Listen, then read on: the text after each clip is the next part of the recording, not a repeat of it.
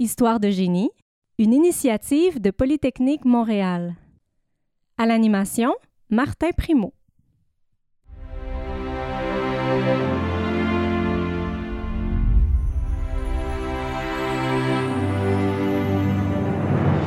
Le 20 novembre 1873, le Québec se dotait d'une première école francophone pour appuyer sa révolution industrielle.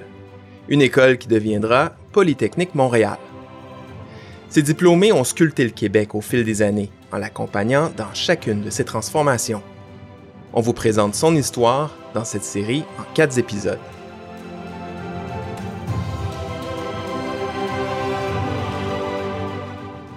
Épisode 1 l'ascension d'une école pas comme les autres.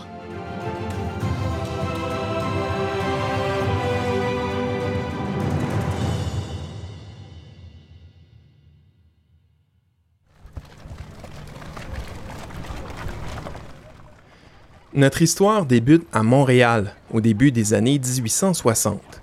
Montréal, à l'époque, c'est la plus grande ville de la colonie du Canada uni. En 40 ans, sa population a quintuplé. Elle est passée de 18 000 à 90 000 habitants. Et ce n'est pas fini. Montréal se transforme en pôle industriel. On inaugure le pont Victoria, mais surtout le Grand Tronc, un chemin de fer qui relie Montréal à Toronto. Le long du canal de la Chine et un peu partout en ville, les usines poussent comme des champignons.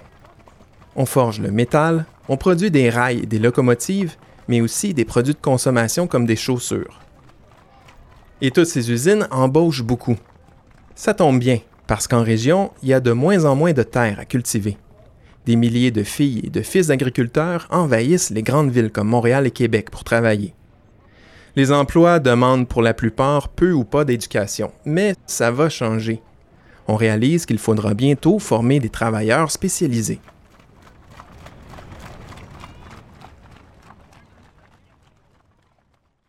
Le début de l'industrialisation commence dans le Canada uni, qui est composé du Canada Est, qui est grosso modo le Québec, et du Canada Ouest, qui est l'Ontario, anciennement Bas et Beau Canada. Robert Gagnon est professeur au département d'histoire de l'Université du Québec, à Montréal. Il est aussi l'auteur du livre Histoire de l'École polytechnique de Montréal. Il m'a accordé une entrevue un peu plus tôt cette année.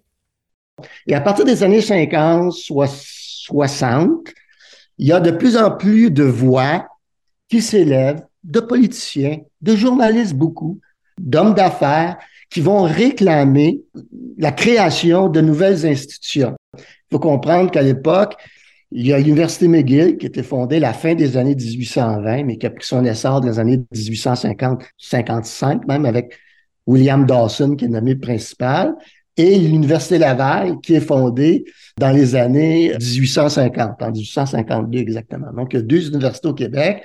Et au Canada français et au Canada anglais, on a des high schools, grosso modo un enseignement secondaire, puis on a les collèges classiques, qui sont des institutions privées secondaires, et il n'y a pas beaucoup de sciences là-dedans. Ceux qui s'en vont à l'université, ben, ils vont épouser des carrières, tout d'abord de prêtres, puis ensuite d'avocat, médecin, notaire, donc de profession libérale.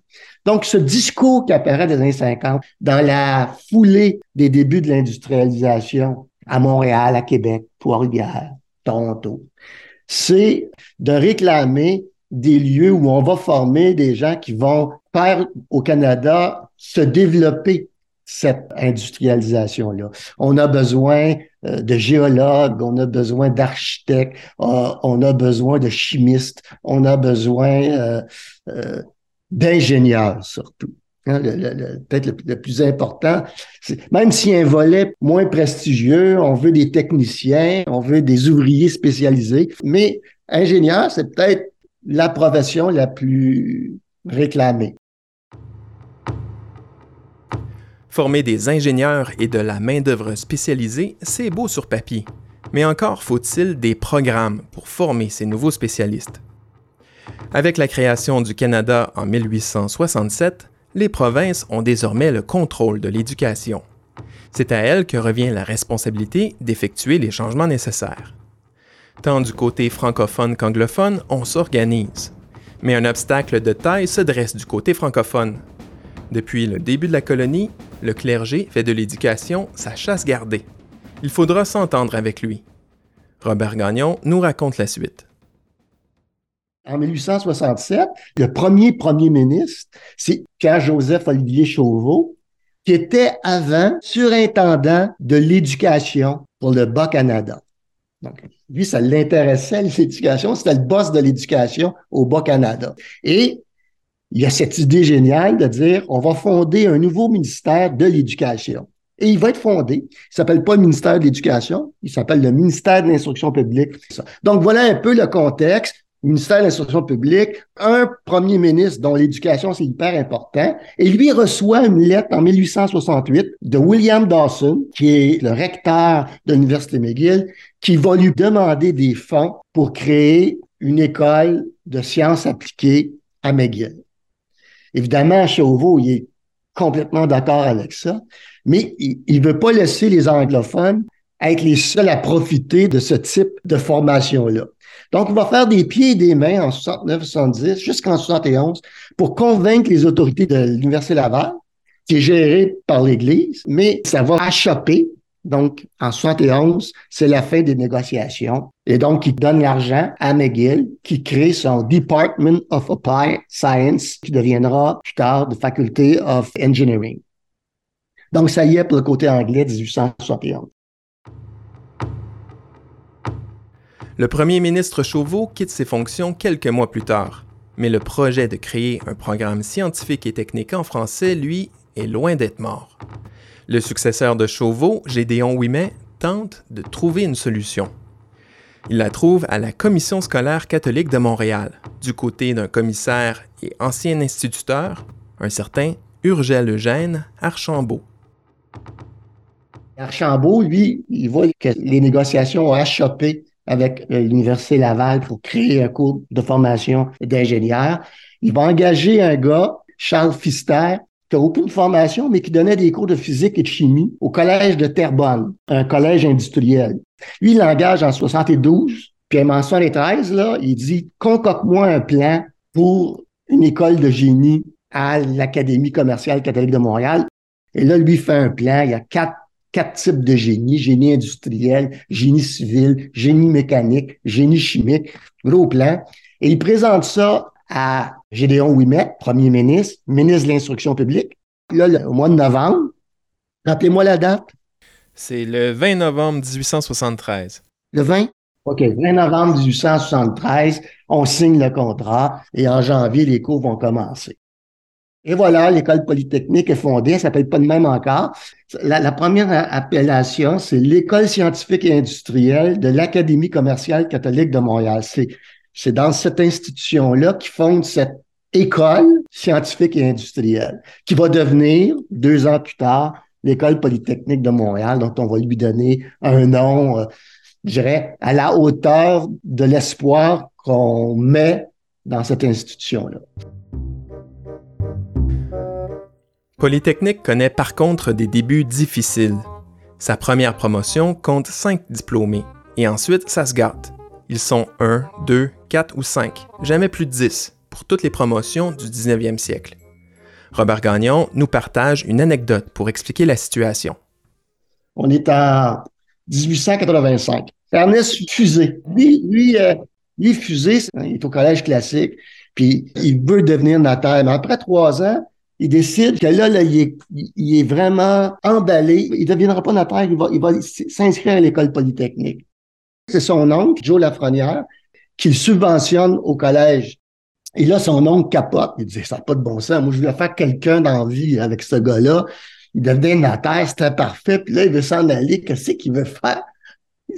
Et là, on a dans cette lettre qui envoie Archambault, il demande à Archambault de décourager son neveu à s'inscrire dans son école faut pas oublier qu'Archambault, à l'époque, il fait des pieds des mains pour essayer d'avoir deux, trois, quatre nouveaux étudiants par année. Il n'est pas content d'avoir la lettre de M. Lafrenière. Fait que Lafrenière dit à Archambault, il dit, faites-lui connaître aussi les misères qu'a enduré un ingénieur civil dans les travaux longs et pénibles et très souvent couché à la belle étoile, dans les bois, les déserts, les passages très difficiles.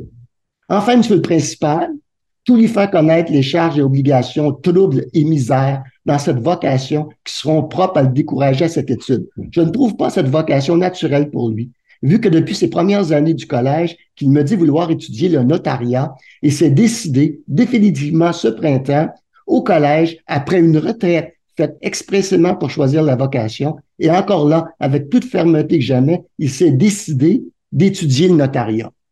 Je crois que c'est les conseils de certains condisciples pour lui faire étudier le génie civil que sa propre décision et aussi pour avoir plus de liberté en résidant à Montréal ou aller dans une ville.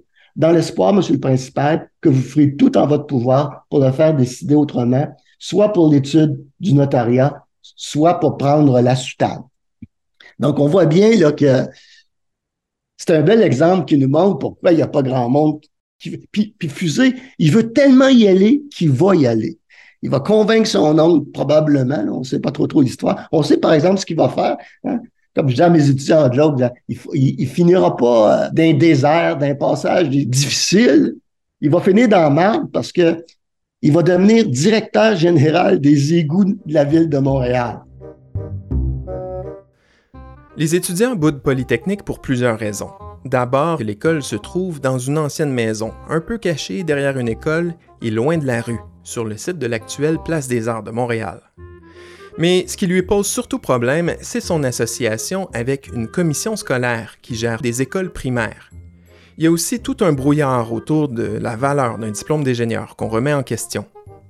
Disons que dans le milieu de l'éducation universitaire, on regarde Polytechnique de haut. Pour les bien-pensants, la profession d'ingénieur n'a pas le prestige de la prêtrise, de la médecine, du droit ou du notariat, par exemple. Selon eux, un diplôme donné à Polytechnique n'a rien d'un diplôme universitaire. Mais ça va changer en 1887. Polytechnique quitte alors le giron de la commission scolaire des écoles catholiques de Montréal pour celui de l'Université Laval, en s'affiliant à l'une de ses facultés montréalaises. Désormais, les diplômes sont marqués du sceau de l'Université Laval. Mais l'école demeure tout de même en mode survie pendant environ un quart de siècle. Robert Gagnon nous explique pourquoi. L'Archambault voit qu'il y a bien de la misère à avoir des, diplômés parce que l'école est dans une école primaire, c'est pas le fun. La deuxième chose, c'est que c'est qui qui fournit les étudiants de l'école polytechnique? Ça devrait être les collèges classiques.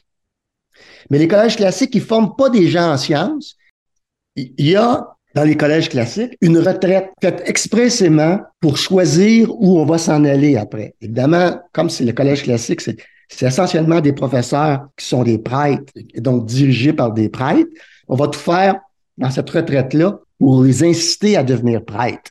Sinon, ben, devenir avocat, médecin, notaire, mais surtout pas ingénieur. Donc, il n'y a pas de lien fort entre l'école polytechnique et les institutions qui devraient, en principe, fournir les étudiants qui s'inscrivent à Polytechnique. Malgré son affiliation à l'Université Laval, Polytechnique demeure déficitaire pendant des années. Pour renverser la tendance, Urgel Eugène Archambault multiplie les représentations auprès du gouvernement. Il souhaite obtenir un financement plus substantiel et stable, mais aussi une reconnaissance légale du statut d'ingénieur comparable aux professions libérales. Au cœur de son discours, le rôle que joueront les ingénieurs dans le développement de la société québécoise et la nécessaire implication de l'État pour y arriver. C'est une école dont le discours est de dire l'école politique, c'est important, on va former ceux qui vont prendre en main l'économie au Québec. L'économie, elle est contrôlée par les anglophones, par la bourgeoisie canadienne-anglaise qui a élu domicile, bizarrement, non pas à Toronto, mais à Montréal. Hein. Le Golden Square Mile. Euh, à Montréal, c'est toutes les grandes fortunes, c'est tout ça à Montréal, qui vont donner des millions à l'Université McGill. Et, ces riches multimillionnaires euh, de la grande bourgeoisie canadienne-anglaise donnent, à, à McGill puis, en plus, comme c'est des industriels, des commerçants, ils vont donner beaucoup aux sciences et aux sciences appliquées ces, grands bourgeois-là, qui ont souvent pas beaucoup d'éducation, envoient leurs enfants à la faculté de génie. Ces gens-là prennent possession des grandes firmes de leurs parents et vont engager les, les, finissants de la faculté de. On n'en a pas de grande bourgeoisie francophone. Donc, C'est ça qu'on veut faire avec l'école polytechnique. On est dans un cercle vicieux. Là. La moyenne bourgeoisie au Québec, c'est les médecins, les avocats, les notaires, les petits commerçants. on pourrait dire qu'il y a des petits commerçants qui vont envoyer leur enfant là, mais il n'y en a pas beaucoup. Il n'y en a pas. C'est les fils d'ouvriers qui vont là. C'est fort. Fait on n'a pas ce lien étroit entre une grande bourgeoisie qui aurait pu aider financièrement l'école polytechnique comme ça se passe à McGill. Je dis des millions. Il faut, il faut se rendre compte là, qu'à peu près dans ces années-là, fin du 19e siècle, la subvention gouvernementale, c'est 12 000, 13 000, 15 000 dollars par année. L'autre reçoit des millions, puis toi, tu reçois 12 000 piastres. Tu ne formeras pas un aussi grand nombre de personnes. Donc, euh, ça, ça joue beaucoup. Évidemment, pour casser ce cercle vicieux-là, ben, ça prend un gouvernement qui dit, OK, ben, on va donner de l'argent, on va remplacer les donateurs privés et on va encourager les finissants de Polytechnique en les engageant dans nos structures, ministère des Travaux publics, ministère de la Voirie, qui se développent beaucoup à l'époque, commission des eaux courantes, c'est toute la question d'hydroélectricité. Le Québec est un grand fournisseur d'hydroélectricité. Les premiers diplômés de Polytechnique ne chôment pas. L'industrialisation a amené avec elle toutes sortes de changements pour les villes et le gouvernement.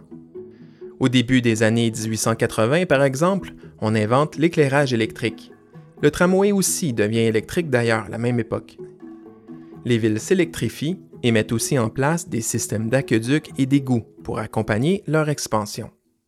On va avoir des gens qui vont vraiment réussir. Marceau va devenir directeur euh, du ministère des Travaux publics vous allez avoir des gens qui vont devenir les têtes dirigeantes de ministères importants à vocation là, de développement des ressources euh, au Canada. Vous allez avoir une bonne partie qui vont ouvrir un bureau d'ingénieurs conseil et qui vont être employés justement par des villes, par des, des pouvoirs publics. Et donc, c'est les deux grands secteurs où les diplômés polytechniques euh, vont se retrouver après leur formation euh, comme ingénieur. Fonction publique, et génie conseil. L'exemple le plus important, c'est Émile Vanier, qui fait partie de la première promotion. Lui, Vanier, en 1877, quand il, termine, il, reçoit la seule, une des seules donations privées que l'école polytechnique reçoit. Le bonhomme s'appelle Baudry. Et Baudry, c'est un Canadien français qui a été immigré aux États-Unis. Il est devenu maire de Los Angeles. Quand il entend parler qu'on vient de fonder l'école polytechnique, il va mettre au, principal de l'école polytechnique, Urgel Archambault, puis dit, moi, j'aimerais ça, donner de l'argent pour avoir une bourse qui porterait mon nom. Et c'est Émile Danier qui va avoir la première bourse en 1877. Baudry, quand il a eu sa bourse, il dit à Archambault, là, là, il a eu ma bourse, OK, il a son argent, oui. Je le veux à Los Angeles. Et donc, lui, il va aller à Los Angeles, il va construire les égouts de Los Angeles. Il va participer jeune diplômé, il va revenir au Québec au début des années 80, 1880, et là, il va avoir son bureau. Il va avoir une vingtaine d'ingénieurs qui vont travailler pour lui. Il va beaucoup travailler au point de vue euh, engagé par les municipalités, Montréal, entre autres. Puis il va se faire, il va faire une fortune. Il va être nommé euh, sur le conseil d'administration de l'École polytechnique, la corporation d'école polytechnique, qui est créée en 1895. Et donc, ça, ça va être un grand bienfaiteur pour l'école euh, polytechnique. La situation de Polytechnique s'améliore donc à la fin du 19e siècle. L'école confirme son statut universitaire par son affiliation à l'Université Laval et elle est maintenant autonome financièrement par la création de la Corporation de l'École polytechnique de Montréal qui gère ses avoirs. Il lui reste seulement à quitter la petite maison qu'il a vue naître et qui nuit toujours à son image. En 1901, les astres s'alignent. Le gouvernement fait passer la subvention de l'école de 10 000 à 13 000 L'école reçoit aussi un legs testamentaire de 25 000 de la part de l'ancien maire de Montréal, Joseph Octave Villeneuve. Urgel Eugène Archambault en profite pour commander les plans d'un nouveau bâtiment à Émile Vanier. L'édifice que l'on connaît aujourd'hui comme étant le pavillon Athanas David de Lucam est inauguré le 28 janvier 1905. Mais Archambault, lui, ne verra jamais ce jour. C'est son bébé. Il va lâcher la direction générale des écoles à la fin de sa vie, mais il va toujours garder son titre de principal d'école polytechnique. Il, a tout fait pour que cette école-là survive. C'est plus ça qu'elle a fait pendant les années Archambault. Qui va mourir en mars 1904. Au moment où l'école est inaugurée, elle est officiellement inaugurée en 1905, mais les élèves commencent à y suivre des cours en 1904 et lui meurt. Il meurt en 1904.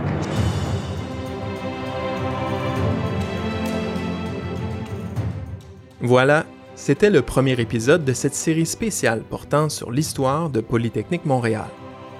Dans le prochain épisode, on découvrira entre autres les débuts de la vie étudiante à Polytechnique et aussi ceux de la recherche.